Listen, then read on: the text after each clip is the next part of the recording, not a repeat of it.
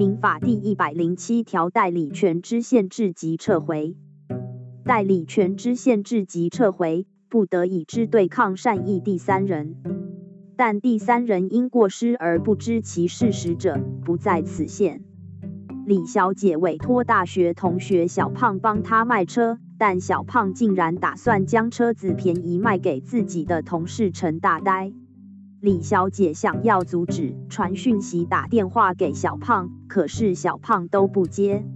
李小姐只好直接传讯息给陈大呆，也打电话到陈大呆的公司留言说已与小胖解除代理关系，但陈大呆没有读讯息，公司的人也忘了将讯息转达给陈大呆，结果他还是跟小胖签了买卖契约。